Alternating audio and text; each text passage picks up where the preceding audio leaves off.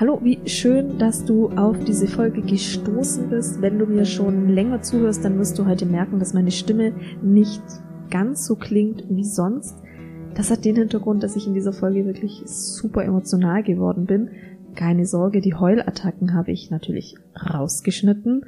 Allerdings machen Tränen doch was mit der Stimme. Das hörst du auch jetzt noch. Das heißt, heute eine super ehrliche Folge zum Thema Loslassen, was die Kleidung meiner verstorbenen Mutter mit Loslassen zu tun hat ähm, und Gründe, warum Loslassen so schwer ist und mein kleiner Weg heraus, das erfährst du heute in der Folge. Vielen Dank fürs Reinhören und ich hoffe, meine Story kann dich an der einen oder anderen Stelle irgendwie inspirieren oder weiterbringen. Warum Loslassen so schwer ist. In dieser Podcast-Folge möchte ich dich ein bisschen mitnehmen meine private Story und meine, meine Erfahrung mit dem Thema Loslassen am Beispiel Besitz und es geht um den Tod meiner Mutter. Und ich möchte dir ein paar Gründe nennen, warum Loslassen so schwer ist, möchte dir ein bisschen von mir erzählen. Bin gespannt, wie es für mich sein wird, im Podcast darüber zu sprechen. Jetzt im Moment, wo ich spreche, weiß ich noch nicht mal, ob ich diese Folge veröffentlichen werde, weil es doch eben auch persönlich ist und gleichzeitig habe ich diesen Wunsch, das mit dir zu teilen und vielleicht auch die Menschen zu erreichen, die ähnliche Themen haben und Menschen zu empowern, die Dinge loszulassen, die sie loslassen können und auch dürfen. Und das Thema Loslassen hat für mich eine ganz besondere Bedeutung mit dem Bezug auf materiellen Besitz. Und so möchte ich auch den Einstieg schaffen und dann aber auch immer wieder den Transfer schaffen von Dingen loslassen hin zu Menschen loslassen. Seit Anfang vom Jahr beschäftige ich mich mit dem Thema Ordnung. Da, da hat mich ein Workshop zum Thema Aufräumen nach der KonMari-Methode sehr inspiriert und tatsächlich habe ich das dann zum Anlass genommen, meine Kleidung nach dem KonMari-Prinzip aufzuräumen. Das Prinzip ist, in meinen Worten, du packst deine Sachen alle auf einen Haufen, nach einem Thema geordnet, also zum Beispiel Bücher auf einen Haufen, Schulsachen auf einen Haufen, Kleidung auf einen Haufen. Und dann gehst du alles durch mit den Leitfragen, macht es mich glücklich? Brauche ich es in den nächsten sechs Monaten noch? Und wenn du eben beides verneinst, nein, es macht mich nicht glücklich, nein, äh, ich brauche es nicht, dann bedeutet das, dass du das weggibst. Und du legst das dann weg mit einem symbolischen Danke und wirst es dann eben los. Warum habe ich das mit Kleidung gemacht? Ich bin tatsächlich gar nicht so konsumgeschädigt und bin nicht so diejenige gewesen, die viel Shopping geht und sich dann zu viel kauft. Ich hatte zu viel Kleidung aus einem bestimmten Grund und das hatte damit zu tun, dass meine Mutter gestorben ist und ich als einzige Tochter dann sozusagen mich in der Pflicht gesehen habe, ihre Sachen anzunehmen. Wir haben auch die gleiche Kleidungsgröße, sie hatte viele schöne Sachen. Also für mich war es dann so, ich habe mich der Kleidung gewidmet und ähm, fand es einfach schade, die Sachen loszugeben. Und es hatte natürlich noch ein paar mehr Gründe, dass ich so die Sachen dann auch gerne zu mir genommen habe. Ja, und das war der Punkt, an dem ich auf jeden Fall stetig ein Kleiderschrankproblem hatte und stets zu wenig Platz. Das kennen sicherlich viele. Und das, was sicher auch viele kennen, das war bei mir dann auch so, dass ich Dinge im Schrank hatte, die ich nicht getragen habe. Und dass ich regelmäßig auch zum Beispiel Sommer- und Winterkleidung dann im Schrank hin und her geschoben habe und ähm, eine bestimmte Sache für den, ich glaube Sommer oder Winter, ich weiß nicht mehr, oder von beiden Sachen, immer jedes Jahr ausgepackt habe und wieder zurückgepackt habe, umgetragen. Und das darf uns ja schon mal zu denken geben. Es war für mich das Loslassen von der Kleidung enorm schwer. Bei der KonMari Aufräummethode Anfang vom Jahr habe ich dann enorm viel loslassen können. Und da kann ich dir nur sagen, wenn du da dann einmal anfängst nach dieser Methode, dann wird es immer einfacher. Es war enorm viel, was ich da loslassen konnte. Dinge, die ich wirklich, die ich fünf Jahre nicht getragen habe, die nicht gepasst haben. Dinge, die ich teilweise auch doppelt hatte. Nach dieser Aufräumaktion hatte ich dann zum ersten Mal wieder Luft im Kleiderschrank. Das war ein unglaubliches Gefühl. Und jetzt musst du dir überlegen, es hat sechs Jahre gedauert, bis ich Dinge loslassen konnte von meiner Mutter. In den sechs Jahren habe ich sicherlich mal das ein oder andere Stück dann doch mal weggegeben oder verschenkt oder gespendet. Allerdings eben nicht viel. Das heißt, ich habe viel an diesen Dingen festgehalten. Und jetzt möchte ich mir mit dem Beispiel Kleidung mal anschauen, warum Loslassen so schwer ist. Und ich hoffe, dass es dir in der einen oder anderen Situation dienlich sein kann, meine Gedanken. Erstens, die Dinge sind verknüpft. Ja, bei dem Thema Kleidung meiner Mutter, das ist ähm, klar, das ist verknüpft mit den Erinnerungen an meine Mutter. Wie sie aussah, wie sie sich gekleidet hatte, ihren Style. So kann es eben auch sein, dass du Dinge verknüpft hast, die die Bücher sind verknüpft mit deinem intensiven Studium, mit etwas, was du erreicht hast, mit dem du, auf das du sehr stolz bist. Die Haushaltsgegenstände zeigen dir, das sind verknüpft mit deiner Autonomie, nach deinem ersten, nach in deiner ersten eigenen Wohnung, mit deinem ersten Gehalt, hast du dich, hast du ganz viel geschaffen. Besitz. Dinge können auch Sicherheit geben. Wenn ich weiß, ich habe das im Keller, dann gibt es mir Sicherheit könnte es ja mal brauchen. Also es ist so verknüpft. Diese eine Vase hat meiner Oma gehört. Das ist so verknüpft. Das haben wir bei materiellen Dingen, aber auch bei Beziehungen, von denen wir uns nicht lösen können, freundschaftliche oder partnerschaftliche. Auch das ist verknüpft. Zum Beispiel halten wir an einer Partnerschaft vielleicht fest, weil wir früher mal glücklich waren. Das heißt, es ist verknüpft mit der damals schönen Erinnerung. Im Hier und Jetzt ist es vielleicht ungesund, es ist nicht erfüllend, aber es ist verknüpft mit dieser Erinnerung. Genauso können wir an Freundschaften ranhalten, Freundschaften, die uns im Hier und Jetzt nicht mehr nähren, nicht mehr gut tun, weil sie früher mal bereichernd waren, weil sie mit uns, weil sie verknüpft sind mit dieser Erinnerung.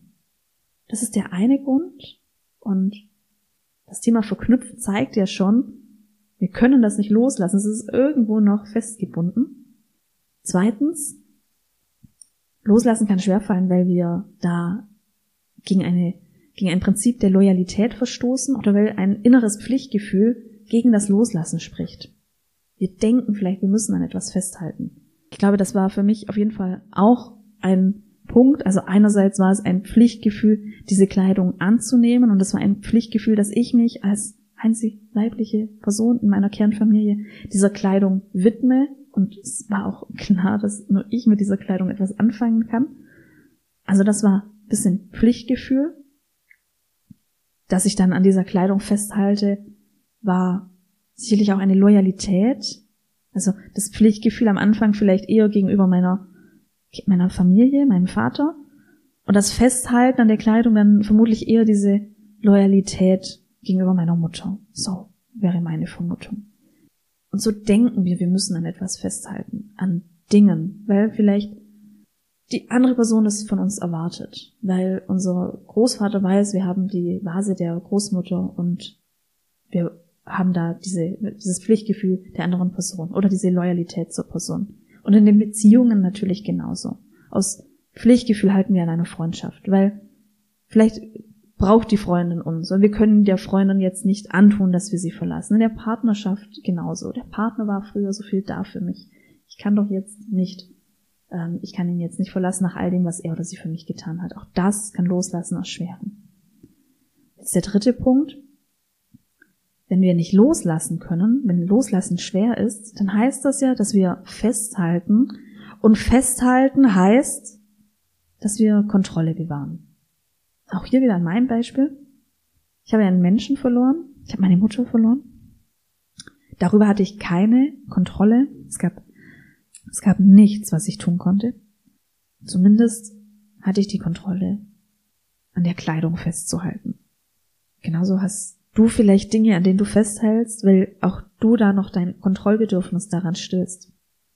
Ich habe tatsächlich auch schon Menschen kennengelernt, die in herausfordernden Lebenssituationen zum Konsum neigen, zum Einkaufen neigen, die in einem Leben, in dem es auf und ab geht, in dem sie nichts kontrollieren können, in dem sie zumindest ihren Warenkorb kontrollieren können und kontrollieren können, was für Pakete kommen und was sie zurückschicken und was sie behalten. Auch gegenüber Freundschaften oder Beziehungen können wir ein gewisses Kontrollbedürfnis stillen. Deine Freundschaft ist nicht mehr dieselbe wie früher. Es hat sich verändert. Darüber hast du keine Kontrolle. Aber wenn du an der Freundschaft festhältst, dann hast du wieder Kontrolle. In deiner Partnerschaft, du hast keine Kontrolle darüber, dass euch vielleicht das ein oder andere Lebensereignis gebeutelt hat. Du hast keine Kontrolle darüber, dass ihr euch ganz unterschiedlich entwickelt habt. Aber du hast die Kontrolle, wenn du an dem Partner oder an der Partnerin festhältst. Du siehst also, wir Menschen, wir suchen einen Anker, wir suchen etwas, das wir kontrollieren können. in herausfordernden Lebensumständen nochmal viel mehr. Und das macht das Loslassen so schwer. Ich habe ja gesagt, ich habe keine Lösung für dich, wie Loslassen geht. Ich möchte dich mitnehmen an meinem Beispiel, an diesem Festhalten an materiellen Dingen, der Kleidung meiner Mutter, von der ich mich am Anfang vom Jahr dann zum großen Teil lösen durfte, was für mich dann meine Schritte waren. Und ob du da was für dich rausnehmen kannst oder etwas auf deine Situation transferieren kannst, das dir überlassen. Wenn das so ist, dann freue ich mich natürlich. Aber erstmal so mein Weg, mein Thema mit der Kleidung meiner Mutter. Was geholfen hat, war, dass ich verstanden habe, dass die Dinge nicht meine Mutter sind und nicht meine Mutter repräsentieren. Und das klingt jetzt erstmal schräg. Und ich kann dir sagen, ja, mit dem bewussten Verstand ist es natürlich klar, ich habe im Kleiderschrank nicht meine Mutter. Und wenn ich den Schal trage, dann habe ich nicht meine Mutter bei mir. Ich habe eine Erinnerung an sie. Und gleichzeitig hat mein Unterbewusstsein das wahrscheinlich noch nicht verstanden. Und mein Unterbewusstsein durfte diesen Prozess gehen, dass die Dinge nicht meine Mutter sind und dass ich dementsprechend die Dinge auch loslassen kann. In meinem zweiten Schritt, was mir geholfen hat, war das Thema Loyalität neu zu denken. Ich habe ja gesagt, es war sicherlich auch Loyalität, an diesen Dingen festzuhalten. Ich brauche aber nicht diese Dinge, um loyal zu sein. Ich bin auch loyal, wenn ich mein Leben lebe und wenn ich glücklich bin. Und es ist auch eine Loyalität, wenn ich das, was meine Mutter mir mitgegeben hat, wenn ich das auf meine Art und Weise auslebe und bewahre. Und was sie mir mitgegeben hat, ist nicht Kleidung, das ist so viel mehr. Drittens, ich habe dieses Kontrollbedürfnis geschiftet, denn was kann ich kontrollieren? Ich konnte nicht kontrollieren, dass sie stirbt. Ich muss aber nicht kontrollieren, dass ich diese Kleidung behalte. Was kann ich kontrollieren? Ich kann kontrollieren, dass ich nicht dieselben Fehler mache, dass ich mein Leben aufschiebe für die Zeit nach der Rente, sondern dass ich im Hier und Jetzt lebe und meine Gesundheit achte und vor allem meine seelische Gesundheit. Und das war meine Story. Du siehst, Kleidung kann ein enorm emotionales Thema sein. Ich habe jetzt hier immer wieder pausieren müssen. Das hörst du vermutlich an meiner Stimme. Vielen Dank für dein Verständnis, dass ich heute nicht die Stimmqualität mitbringen konnte ich habe keine Lösung für dich zum Thema Loslassen. Vielleicht bringen dir meine Gedanken zum Thema Loyalität und Kontrolle neue Erkenntnisse. Und übrigens habe ich gemerkt, ich glaube, loslassen, das ist nicht nur ein persönliches Thema dieses Jahr 2022, das ist irgendwie auch ein Thema, was mich jetzt beruflich mehr und mehr erreicht. Denn ich habe dieses Jahr tatsächlich jetzt schon mehrere Coaching-Prozesse mit Frauen gehabt und noch mehr Anfragen diesbezüglich für das Thema Loslassen von Beziehungen. Also Frauen, die sich bei mir melden, die in einer, die eine Trennung schon vollbracht haben, die aber sich gedanklich und emotional nicht von der anderen Person lösen können oder aber Frauen in bestimmten On-Off-Beziehungen, in denen sie so im Zwiespalt sind. Einerseits wollen sie loslassen, einerseits können sie es nicht. Und das finde ich super spannend, denn weil es ja für mich so viel um Loslassen ging, am Beispiel Kleidung und so viel mehr, dass mich dieses Thema auch noch erreicht, ist richtig spannend. Vielleicht ist es das Jahr des Loslassens.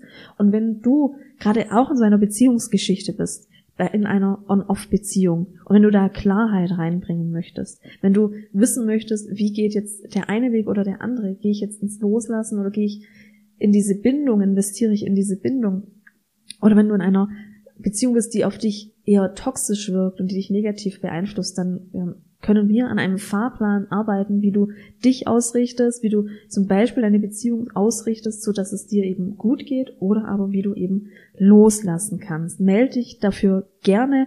Du weißt vielleicht, ich biete immer wieder auch diese kostenfreie Kennenlerngespräche an, damit wir uns eben beschnuppern können, damit wir darüber sprechen können, wie könnte dein Weg aussehen und welches meiner Angebote könnte für dich da dienlich sein. Die Links packe ich in die Show Notes und jetzt bedanke ich mich. Danke, dass du mir zuhörst. Danke, dass du diese für mich so besondere, so persönliche und oh mein Gott, so verheulte Folge angehört hast. Das weiß ich wirklich sehr zu schätzen und ich freue mich auf die nächste Folge, in der ich vermutlich mit einer anderen Stimme wieder präsent bin. Vielen Dank, mach's gut.